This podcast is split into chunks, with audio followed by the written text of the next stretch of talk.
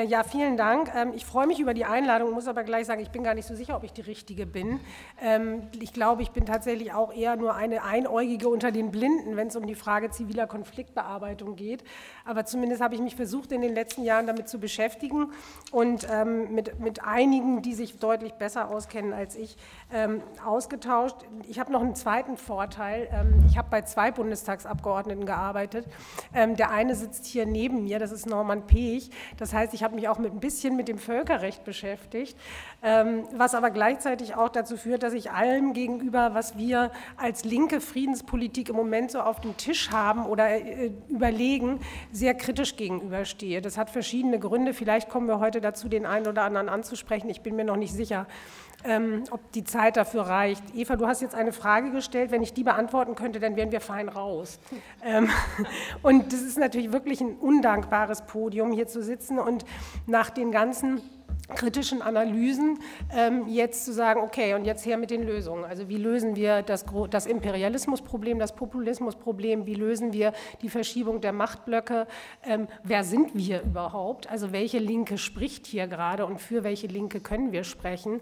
Ähm, ich kann eigentlich, ich hatte, ich war im Vorfeld gebeten worden, mich ein bisschen auf die zivile Konfliktbearbeitung zu beschränken. Ich werde das sehr, sehr kurz halten, weil ich tatsächlich glaube, dass das nur ein ganz kleiner Aspekt von linker Friedenspolitik sein kann. Ähm, ein anderer Aspekt, den, über den ich gerne länger reden würde, also nicht jetzt ich alleine, sondern mit Ihnen und euch, ähm, ist, ist die Frage, wie stehen wir tatsächlich zu Militarismus? Also eben gab es auf dem letzten Podium, wurde sich sehr kritisch zur Militarisierung von deutscher und EU-Außenpolitik geäußert. Ich glaube, es gibt insgesamt sehr viel Kritik an, an der militärischen Konfliktaustragung oder Machtergreifung. Es gibt aber relativ wenig von links, was wir dagegen setzen können. Und das wird ja auch immer wieder beklagt, äh, wenn wir uns hier im parlamentarischen Raum befinden und sagen, wir sind gegen Militäreinsätze dann heißt es immer, ja, wofür seid ihr denn oder was ist denn die Alternative? Und offensichtlich scheint es ja nie eine Alternative zu gehen und dieser nächste Militäreinsatz die absolute Ausnahme zu sein, weil ja auch alle anderen Parteien sagen, wir wollen dem Zivilen einen Vorrang einräumen und Militär nur dann einsetzen, wenn es keine Alternative gibt. Wir sind als Linke nicht nur aufgefordert, also die, die Militäreinsätze zu kritisieren, die wir ablehnen, sondern auch zu sagen, was mögliche Alternativen sein könnten. Und das ist die große Frage, die wir wahrscheinlich heute nicht gänzlich beantworten können. Ein Aspekt, der dabei immer wieder fällt, ist ähm, zu sagen, es gibt zivile Alternativen zu Militär und Militarismus. Und dabei fällt eben oftmals die zivile Konfliktbearbeitung. Mir ist aufgefallen, ähm, deswegen werde ich gerne kurz was zur zivilen Konfliktbearbeitung sagen, ähm, dass viele von uns ähm, nicht, nicht wirklich genau wissen, was eigentlich damit gemeint ist. Der Begriff scheint sich ja erstmal von selbst zu erklären. Es geht um Konflikte, es geht um zivil. Darunter kann man verstehen, zivilisiert, friedlich, nicht staatlich. Konfliktbearbeitung, hm, kann man auch sagen, Konfliktlösung. Es gibt tatsächlich in der, spreche ich eigentlich zu schnell? Das ist eine Frage an die Dolmetscher. Ist okay, okay. Ähm, ich neige zum Schnellsprechen. Ähm, hm? Nee, nee, ist schon, sitzen schon da. Ähm, so, also demnach, also deswegen ganz kurz, was ist eigentlich zivile Konfliktbearbeitung? Jetzt setze ich meine Brille auf. In der Konflikt- und Friedensforschung sowie der Politik und bei Praktikerinnen wird meist von ziviler Krisenprävention und Konfliktbearbeitung gemeinsam gesprochen. Dabei wird davon ausgegangen, dass Konflikte unvermeidbare, nicht grundsätzlich negative Aspekte des menschlichen Zusammenlebens sind, die Krise hingegen ein Ausnahmezustand, also die Abweichung von der Konfliktnormalität ist. Die Krise entsteht oft aus einem unbearbeiteten Konflikt oder wird gezielt herbeigeführt, etwa durch die Zuspitzung des Konflikts mittels Diskriminierung, Kulturalisierung, Ethnifizierung, Natürlich können Konflikte auch aus Krisen entstehen oder trotz Krise vermieden werden, zum Beispiel im Fall von Naturkatastrophen, die zwar einen Ausnahmezustand herbeiführen, aber nicht zwangsläufig in einen bewaffneten Konflikt münden müssen. Von der Notwendigkeit der Transformation von Konflikten, davon wird auch in der Konfliktbearbeitung viel gesprochen, ist dann die Rede, wenn Konflikte bereits in Gewalt eskaliert sind. Worum es ausdrücklich nicht geht, und deshalb habe ich das vorab gesagt, ist um die Vorbeugung von Konflikten. Es geht nicht darum, eine konfliktfreie Welt herzustellen. Das wäre auch eine ziemlich langweilige, ehrlich gesagt. Äh, aber es geht darum, Konflikte in einer Weise zu bearbeiten, sodass sie für alle äh, aushaltbar oder vielleicht sogar zu einem guten Ergebnis lebbar sind. Mm, in Anlehnung an den Gründer, Begründer der Friedens- und Konfliktforschung, Johann Galtung, lässt sich die zivile Konfliktbearbeitung in, drei Hauptfunktionen, Peacemaking, Friedensstiftung, Peacekeeping, Friedenssicherung und Peacebuilding, Friedenskonsolidierung einteilen. Als Peacemaking oder Friedensstiftung gilt dabei die Aufgabe, Vereinbarungen über einen Konflikt zu erreichen, in der Regel durch Verhandlungen der Konfliktparteien. Das können zum Beispiel auch Friedensverträge sein, die vor einem Gewaltausbruch ähm, unterzeichnet werden. Ähm, Gewalt einzudämmen bzw. zu verhindern und Sicherheit wiederherzustellen, Peacekeeping oder Friedenssicherung genannt.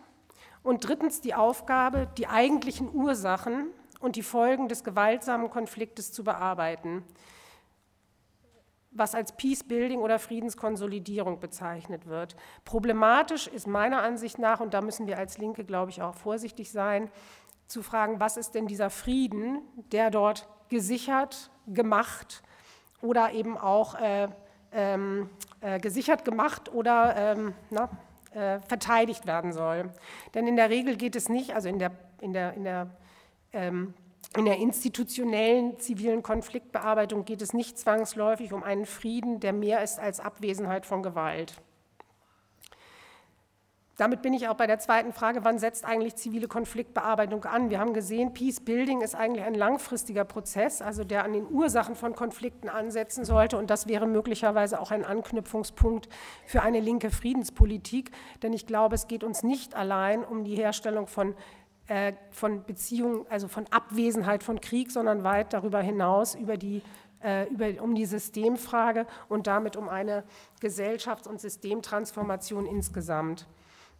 Zivile Konfliktbearbeitung wird mittlerweile, findet sich eigentlich in fast jeder Regierungspolitik. Die deutsche, äh, es gibt in, Deutschland seit Jahrzehnten, glaube ich, einen, naja, seit 2000, Seit 2004 gibt es den Aktionsplan Zivile Krisenprävention und Konfliktbearbeitung. Es gibt den zivilen Friedensdienst. Also es gibt etliche Instrumente ziviler Konfliktbearbeitung von staatlicher Seite durchgeführt, nicht unbedingt von staatlichen Institutionen, aber auch. Also die GITS gehört auch unter anderem dazu, ähm, genauso wie einige Organisationen, des, die führt im Programm des zivilen Friedensdienstes Friedensfachkräfte entsenden, Studien veranstalten, Ausbildungen machen.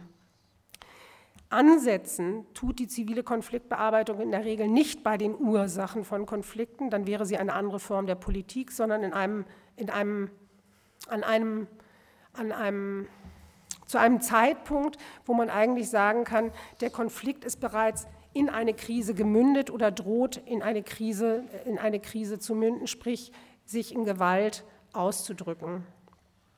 Was heißt das jetzt für uns?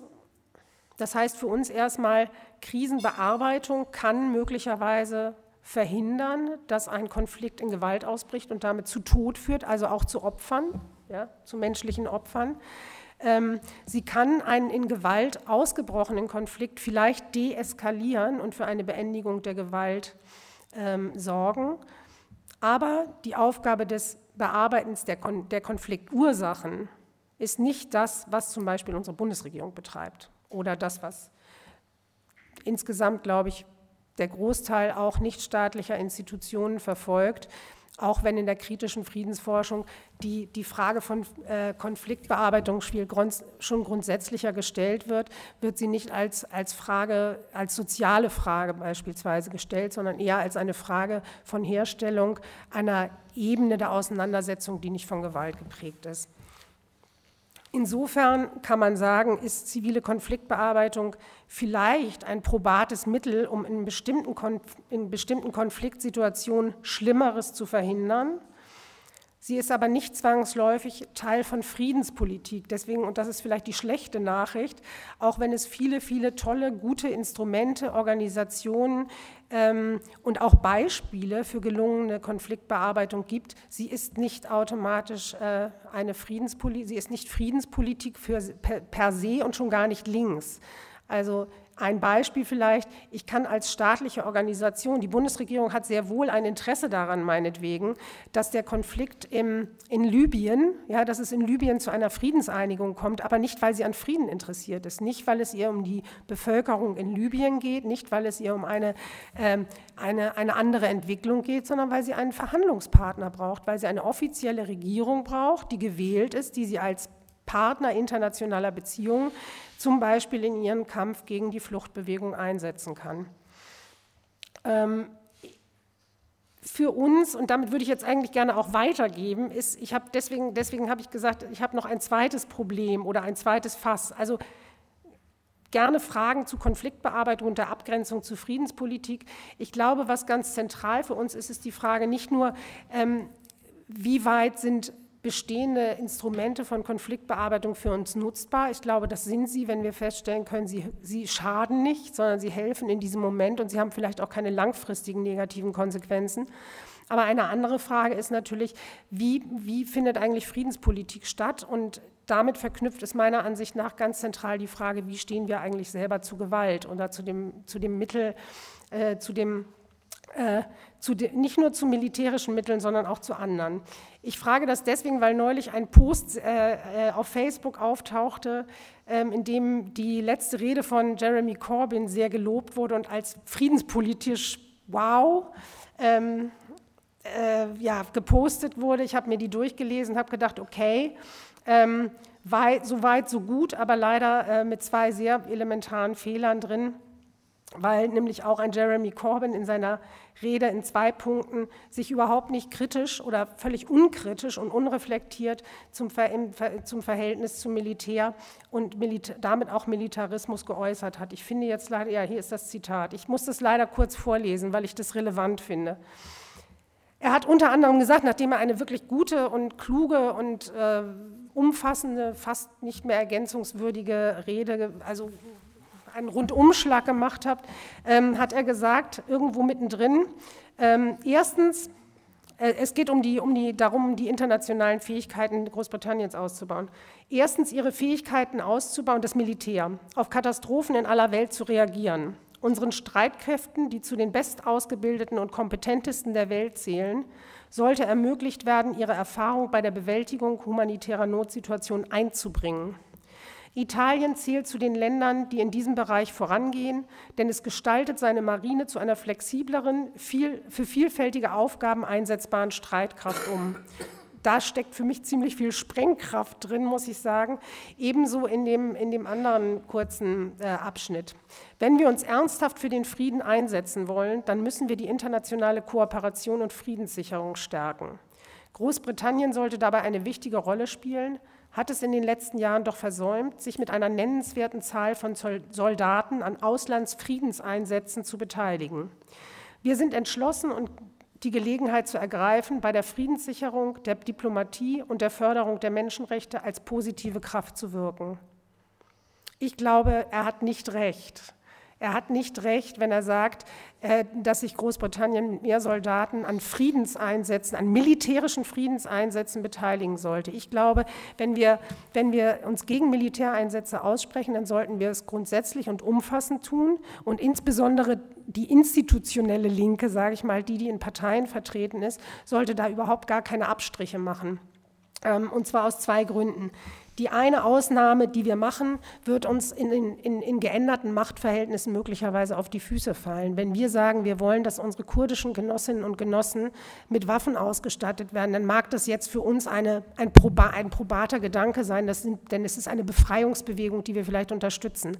Bei, dem nächsten, bei der nächsten Debatte im Bundestag über über die Waffenlieferung an irgendeine andere Miliz, haben wir schlechte Argumente dagegen. Das ist nur ein Grund, ein ganz praktischer.